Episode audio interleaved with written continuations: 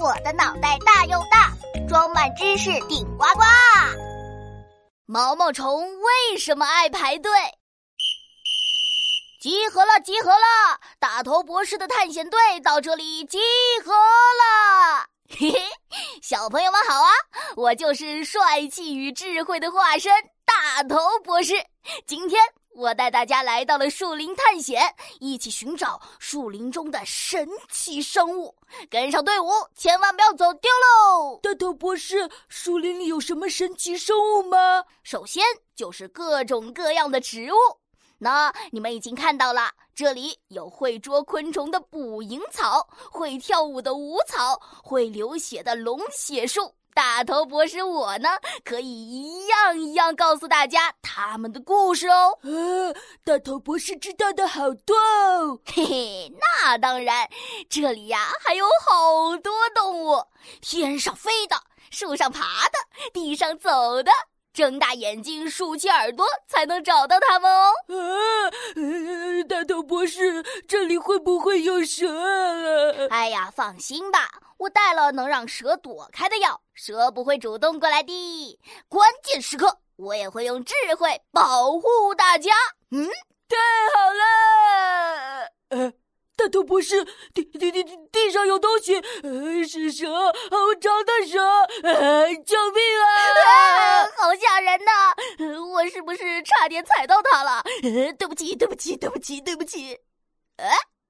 呃，哎呀，你看清楚一点啊，这才不是蛇呢！啊，真是的，不要谎报军情吓唬人嘛！嗯，不是蛇，那是什么呀？是一群排队的毛毛虫哦！嘿，太好了，我还是第一次看见真的毛毛虫排队呢！毛毛虫排队？大头博士，毛毛虫为什么要排队啊？他们也是去春游吗？哎，差不多了。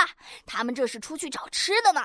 某些种类的毛毛虫啊，比如松翼周蛾幼虫，会和同伴住在一个巢里。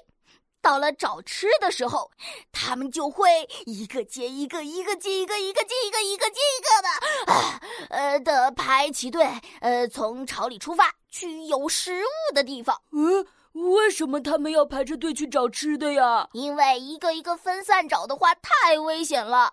这种种类的毛毛虫活动的时候啊，恰巧是秋冬季节，万一毛毛虫走丢了，晚上回不了巢，就很容易冻死。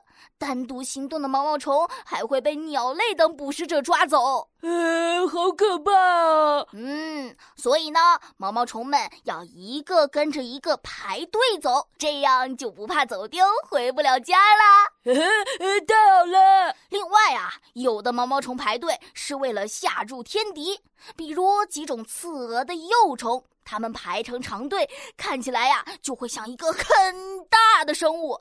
鸟类看到它们会害怕，也就不敢吃它们了。嘿嘿，就像我们一样。